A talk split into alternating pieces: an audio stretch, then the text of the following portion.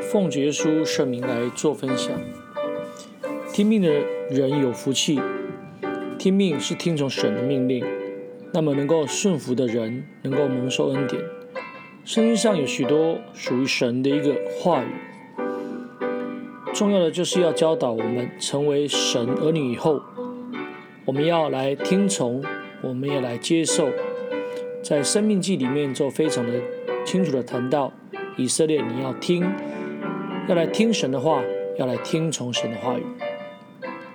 假如我们能够离弃罪恶，来行善，孝敬父母，听从真神的一个话语，谨守遵行，那么神必定能够保守平安，不但能够延年益寿，终必能够享受天国的永生。事实上，在箴言的四章十节里面特别提到。我儿，你要听受我的言语，就必延年益寿。这事实上在以弗所书里面也有这样谈到。那么神就感动了大卫来作诗啦。他这么说着：有何人喜好存活，爱慕长寿，得享美福，就要禁止舌头不出恶言，嘴唇不说诡诈的话，要离恶行善，寻求和睦，一心追赶。那么。听从神命令的人，肯定能够得到福气；顺从的人啊，绝对能够蒙受恩典。圣经有许多话语教导我们要来受洗，要来领受圣灵，要来接受洗脚礼。因此，我们能够成为神的儿女，所以我们要来听从神的话语。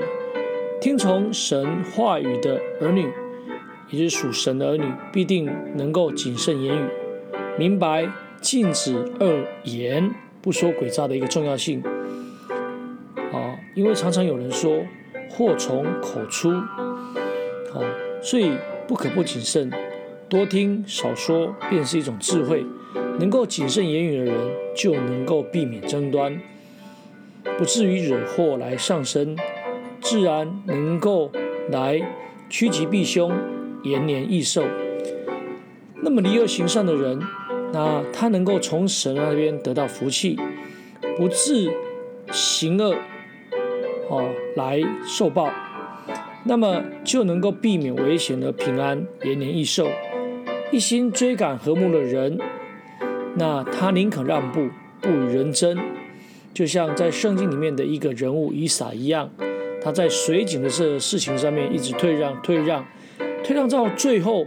他得到了利和伯宽旷的一个水井，甘愿吃亏，不愿惹事，如此心平气和的寻求和睦，必能够大事化小，小事而化无事，那么能够平安平安的度过难关而延延年益寿。因此，刚才所提到在新约里面保罗所说的，你们做儿女的要在主里听从父母，这是理所当然的，要孝敬父母。使你得福，在世长寿，这是第一条带应许的诫命。因此，我们就可以知道，孝敬父母是延年益寿的一个秘诀。听受天父的话语，谨守遵行，神必保守平安，不但延年益寿，最后能够得享天国的永生。愿主耶稣基督来帮助我们。欢迎你能够来到啊三星真耶稣教会，寻求延年益寿的一个方法。